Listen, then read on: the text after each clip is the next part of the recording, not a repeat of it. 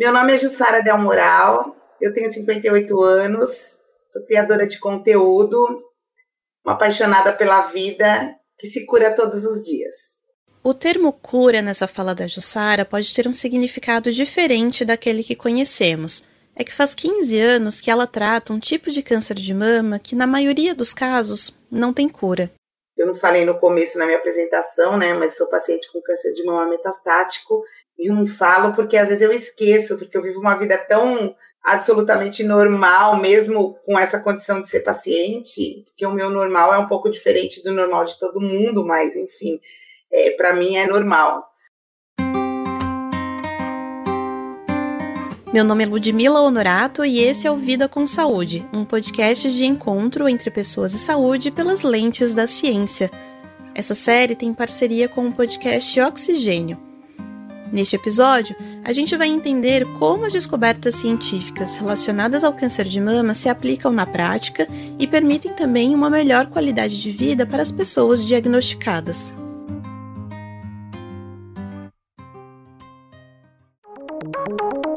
Você está ouvindo Oxigênio. Um câncer é considerado metastático quando as células afetadas pelo tumor em uma região se espalham para outras áreas do corpo. Elas se espalham pela corrente sanguínea ou pelo sistema linfático. No caso da Jussara, ela foi diagnosticada com câncer de mama pela primeira vez em janeiro de 2007. O tratamento envolveu cirurgia, quimioterapia, radioterapia e ela ficou bem só que dois anos depois, ela recebeu o diagnóstico de câncer metastático nos pulmões, o que quer dizer que as células do câncer original tinham ido para outra região, para os pulmões da Jussara. Eu sempre fui muito bem informada desde o dia que eu descobri que eu tinha câncer e comecei a me informar sobre o assunto. Eu sabia o que era metástase. Sim, estar informada ajudou a Jussara a entender aquele novo diagnóstico de que o câncer tinha se espalhado. Por estar envolvida pessoalmente com um câncer de mama, ainda mais do tipo metastático, ela percebe mudanças no tratamento ao longo do tempo. Sem ser técnica, né, só paciente, eu consigo ver um avanço muito grande da ciência em relação ao câncer de mama. Eu vou dizer da minha percepção de como as pacientes estão vivendo muito mais com câncer de mama metastático, por exemplo, que é o que eu tenho. Não é só percepção da Jussara, não.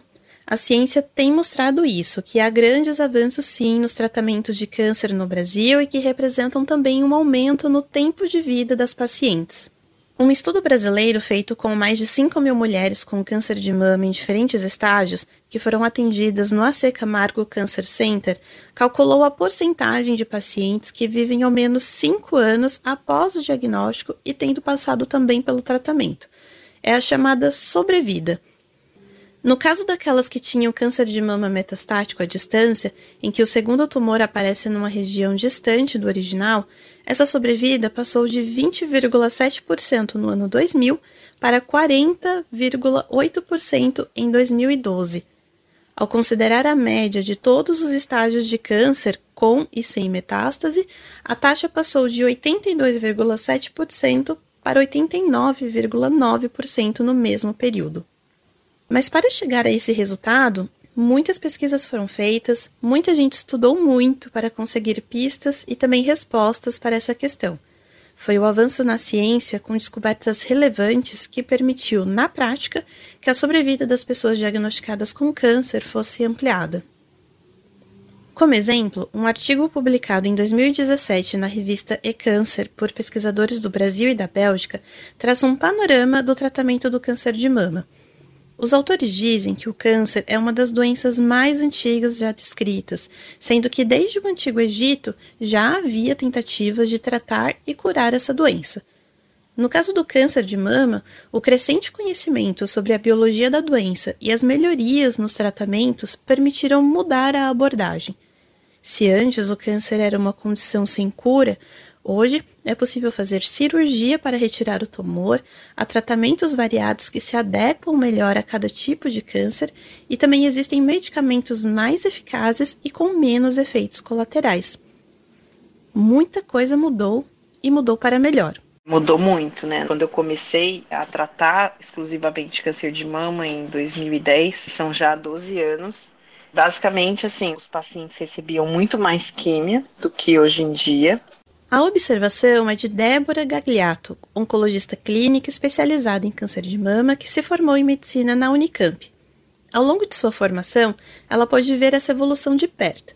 Isso porque a médica passou pelo Centro AC Camargo, pelo MD Anderson Cancer Center, na Universidade do Texas, e ela também tem passagens pelo Hospital Sírio-Libanês, pelo Instituto do Câncer da USP e atualmente trabalha na Beneficência Portuguesa de São Paulo.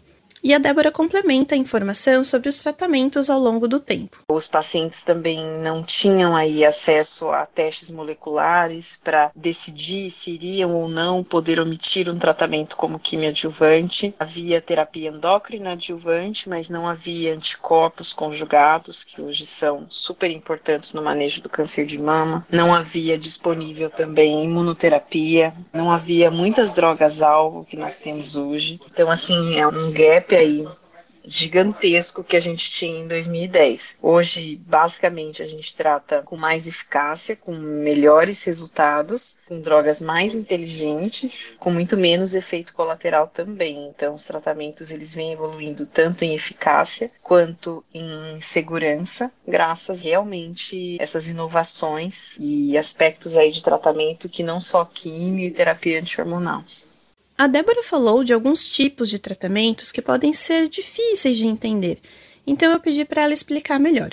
Primeiro, vamos falar sobre os anticorpos monoclonais conjugados. São medicamentos que a molécula entra em contato na corrente sanguínea e ela tem um, como se fosse uma vacina que vai se ligar em uma anteninha que o tumor pode ter expresso. Então, existem anticorpos conjugados à droga, por exemplo, que se ligam no HER2 que é um receptor, uma anteninha mesmo que as células do câncer expressam. Quando essa molécula se liga nessa anteninha, ela entrega só para dentro da célula, para a célula que expressa esse receptor, a quimioterapia. Uma forma muito mais elegante, muito mais refinada de fornecer quimioterapia para um paciente. Isso realmente proporciona muito menos efeito colateral e mais potência, porque eu entrego muito mais medicação para dentro da célula. Outro tratamento que eu quis entender melhor é a imunoterapia. A imunoterapia também é uma vacina, é um anticorpo, só que ela faz com que o tumor ele seja desmascarado. É como se eu conseguisse fazer com que o paciente abrisse os olhos para o câncer e conseguisse bloquear, fazer expansão dos linfócitos para combater o câncer. E o próprio sistema imune do indivíduo elaborar uma resposta imune. E com isso, um potencial grande de não só maior eficácia, mas também uma eficácia sustentada do tratamento. De acordo com a Débora, isso faria com que o organismo da pessoa ficasse o tempo todo em estado de alerta para qualquer aparecimento aumentado de células inadequadas, as células do câncer, quando algo estranho surgisse, o sistema imune já identificaria e combateria essas células. Agora, vamos falar sobre as drogas-alvo. As drogas-alvo são drogas que bloqueiam alvos específicos que contribuem para o desenvolvimento, para a progressão do tumor. Então, um exemplo das drogas-alvo que revolucionaram o tratamento do câncer de mama são os inibidores de ciclina 4 e 6. A gente sabe que as ciclinas são proteínas importantes para a célula se dividir. A célula depende dessa enzima que atua na passagem do ciclo celular. Quando eu faço um tratamento bloqueando essas ciclinas, a célula fica presa, ela não consegue ir adiante no ciclo celular. E aí ocorre realmente uma resposta muito exuberante, muito robusta e realmente o paciente tem uma resposta clínica incrível, com pouquíssimo efeito colateral. Débora considera esse exemplo de droga-alvo emblemático, pois, segundo ela, é uma mudança radical nos paradigmas de tratamento. O Ministério da Saúde estima 66.280 novos casos de câncer de mama no Brasil em 2022. Embora cada pessoa receba a mesma notícia, que tem câncer de mama, a doença pode se manifestar de formas diferentes em cada pessoa. Por isso, os médicos costumam dizer que o câncer de mama é um único diagnóstico para várias doenças. Sendo assim, o tratamento também precisa ser diferente para cada pessoa. Por isso, é tão importante o avanço da ciência para desenvolver tratamentos personalizados específicos para cada subtipo de câncer de mama e perfil de paciente. E isso também pode definir como será o futuro do tratamento na prática é tão complexo todo o universo de cada subtipo de câncer de mama que a gente costuma dizer que daqui a pouco a gente vai ter os especialistas não só em câncer de mama, mas os especialistas em câncer de mama HER2, em câncer de mama hormonal, em câncer de mama triplo negativo. Só para você ter uma ideia de quanto realmente é bastante complexo. Esse nível de detalhes dos tratamentos permitiu um avanço também para pessoas diagnosticadas com câncer de mama metastático, como o da Jussara, que conhecemos no começo deste episódio. Como esses casos de câncer, na maioria das vezes, são incuráveis e passam a ser considerados uma doença crônica que se prolonga por muito tempo, o tratamento também é contínuo e diferente da abordagem feita no câncer primário. Você vai, em geral, começar por tratamentos sistêmicos e com menor agressividade, porque você tem que usar com sabedoria os seus tratamentos. Não precisa combinar tudo, porque infelizmente o paciente já tem doença que ganhou a corrente sanguínea. Então, realmente é outro olhar, outra estratégia. Por isso a importância de quando você tem um diagnóstico, às vezes de uma doença mais localmente avançada, é fundamental com que o médico exclua a presença de metástase para ele poder tratar adequadamente, porque é muito, muito distinto aí as estratégias. No câncer de mama metastático, aqueles variados tratamentos de que falamos antes também são usados, como quimioterapia, imunoterapia, anticorpos conjugados, mas, novamente, o que vai definir o tipo de tratamento, se vai ser mais ou menos intenso, é o tipo de metástase, o local afetado e o perfil do paciente. Em meados de outubro deste ano, a imprensa divulgou a fala de cientistas sobre uma possível vacina contra o câncer. Os pesquisadores são responsáveis também pela vacina contra a Covid-19 feita em parceria com a Pfizer e usaram a mesma tecnologia dessa vacina para criar um imunizante contra alguns tipos de câncer. A princípio, o foco seriam os cânceres de intestino e de pele. Com isso em mente, eu perguntei para Débora em que medida uma vacina também seria viável para o câncer de mama e, principalmente, quais são os cuidados a se tomar na hora de falar sobre esse tipo de tratamento. Ela explicou que antes da pandemia, algumas pesquisas científicas já falavam sobre o desenvolvimento de vacinas que tentam evitar o reaparecimento do câncer, que os médicos chamam de recidiva. Mas essa possível vacina também só serviria para um perfil específico de câncer. Ainda muito incipiente, muito inicial, os estudos em desenvolvimento de vacinas. Tem muitas estratégias sendo testadas em câncer de mama, mas ainda nada pronto para prática diária, né, para uso no dia a dia. No dia a dia, ainda as vacinas realmente ainda estão em avaliação. Os avanços no tratamento do câncer de mama também estão relacionados à qualidade de vida das pessoas diagnosticadas. A Jussara, por exemplo, que passou pelos tratamentos mais conhecidos no momento do primeiro câncer, sente a diferença agora que trata o tipo metastático. Comparando com o tratamento do câncer primário, por exemplo, eu vou muito menos na clínica onde eu me trato.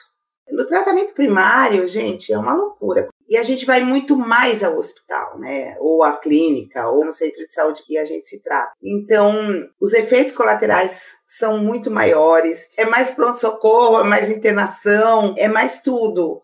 Então, não permite que a gente viva essa vida tão normal que eu estou falando aqui.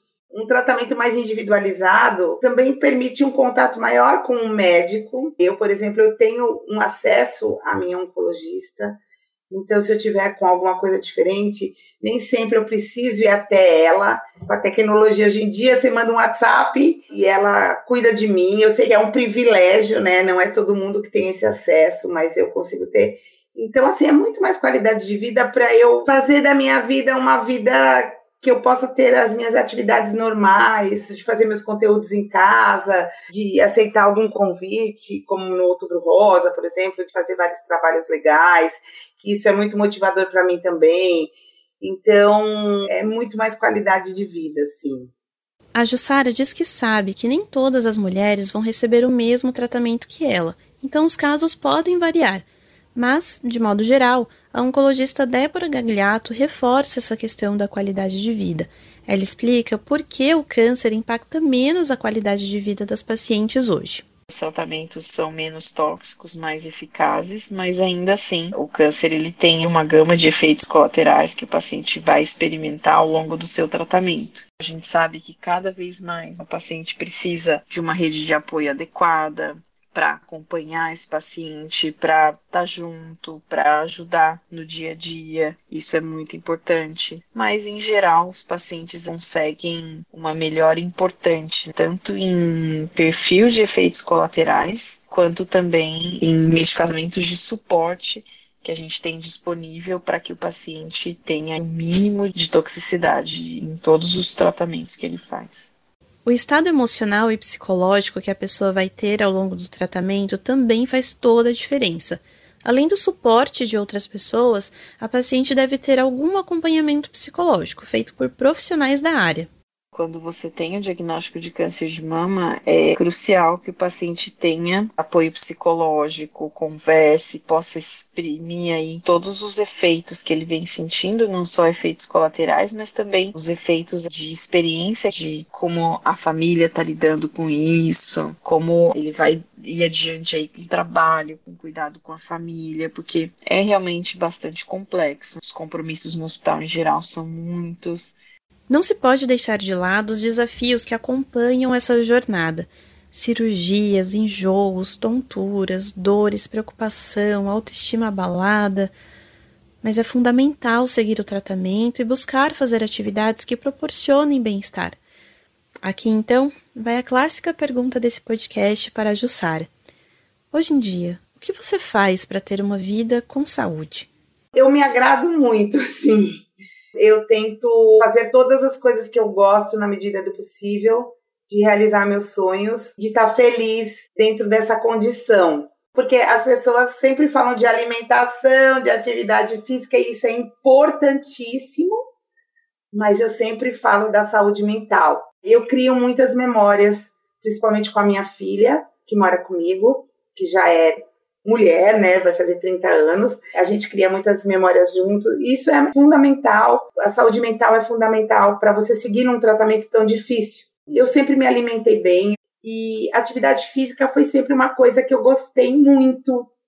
Então eu tenho essa sorte de ter sempre praticado atividade física regular, de alguma maneira. Mesmo durante o tratamento, não o tratamento todo, teve uma época, principalmente no tratamento primário, que não dava, mas que quando eu me sentia melhor, eu ia dar uma caminhada no parque.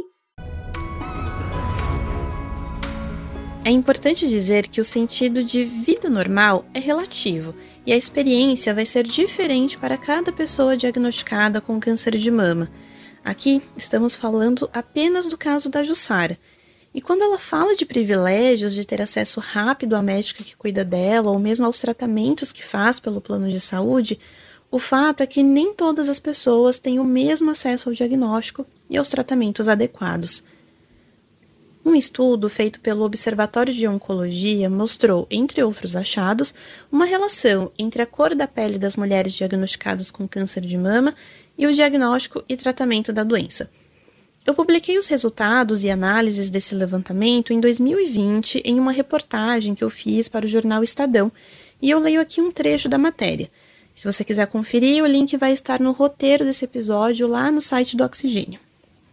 O texto dizia assim: Pacientes brancas fizeram a maioria das mamografias aprovadas, 39%, em relação às pardas, 19%, e pretas, 4%. Enquanto 65% das mulheres brancas foram diagnosticadas em até 30 dias, essa proporção foi de 61% para pretas e pardas, que também apresentam mais diagnóstico avançado do que precoce em relação às brancas. Ou seja, mulheres negras, provavelmente mais pobres, recebem o diagnóstico mais tarde e, consequentemente, em um estágio mais avançado da doença do que as mulheres brancas. Mais uma vez, as condições socioeconômicas precisam ser consideradas no manejo da saúde para todas as condições, a gente também falou disso no episódio anterior do Vida com Saúde, em que abordamos como questões sociais e econômicas se relacionam com a incidência de suicídio no Brasil. Depois de ouvir esse episódio aqui, se você quiser, vai lá ouvir o outro.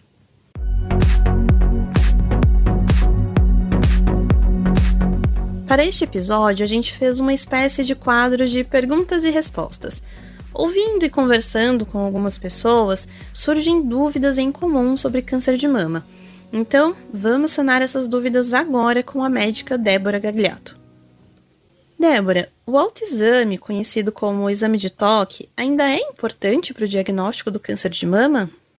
Ele não substitui de maneira alguma mamografia e ultrassonografia das mamas, mas ele pode ajudar a paciente a se conhecer e detectar nódulos de intervalo, lesões de intervalo. Então, por exemplo, uma paciente que faz a mamografia todos os anos, às vezes entre esse intervalo de um ano para o outro pode ter um desenvolvimento de um tumor mais agressivo, que se divide mais rápido e que seria perdido nesse tempo de tratamento. Então, a paciente se conhecer, ela saber qual o padrão da mama dela, então ela escolhe um dia do mês do ciclo menstrual para palpar, em geral uma semana após o primeiro dia do ciclo menstrual, é importante para ela se conhecer e eventualmente antecipar a consulta, a avaliação médica, mas jamais o autoexame deve substituir os exames de rotina, os exames padrão. É possível falar em cura do câncer de mama? Se sim, em que condições? A cura, na verdade, é a regra para as mulheres diagnosticadas com câncer de mama localizado. Então, quando você tem o um diagnóstico da paciente com câncer confinado à mama, a taxa de cura, em geral, ela fica em torno de 95%. Quando a doença já é mais loco regionalmente avançada, ainda se pode falar em cura, mas essa taxa é um pouquinho menor. Em geral, ela fica entre 75% e 80% metastático, e a regra é que seja uma doença incurável, mas mesmo nesse contexto, os tratamentos sistêmicos são tão ativos que podem serem associados com um grupo de pacientes que pode até experimentar o que a gente chama de resposta completa sustentada, que é aquele paciente que os exames vêm sempre negativos isso persiste ao longo do tempo, ao longo do acompanhamento. Mas acho que a mensagem que tem que ser passada é que quando o câncer de mama ele é identificado inicial, a maioria dos pacientes fica curado.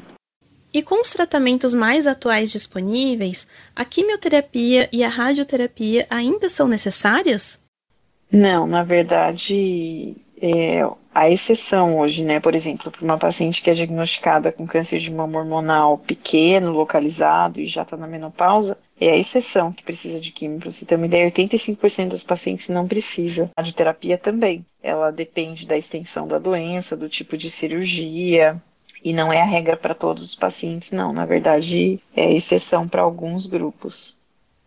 O mesmo vale para a cirurgia? O mesmo não. Todas as mulheres com câncer de mama precisam operar. Isso ainda é um paradigma que, que, continua válido, né? Existem estudos em andamento avaliando a omissão de cirurgia, mas ainda não são estudos que estão prontos para serem adotados na prática.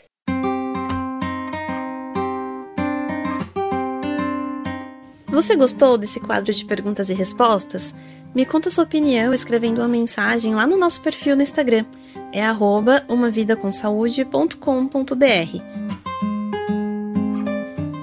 Esse foi o terceiro episódio do podcast Vida com Saúde, um projeto desenvolvido para o curso de pós-graduação em jornalismo científico do LabJOR, da Unicamp. Eu, Ludmila Honorato, faço produção, reportagem e roteiro. A orientação, revisão e edição do roteiro são de Simone Paloni, coordenadora do podcast Oxigênio. Os trabalhos técnicos deste episódio são de Rafael Pereira, bolsista do Serviço de Apoio ao Estudante, e de Octávio Fonseca, da Rádio Unicamp.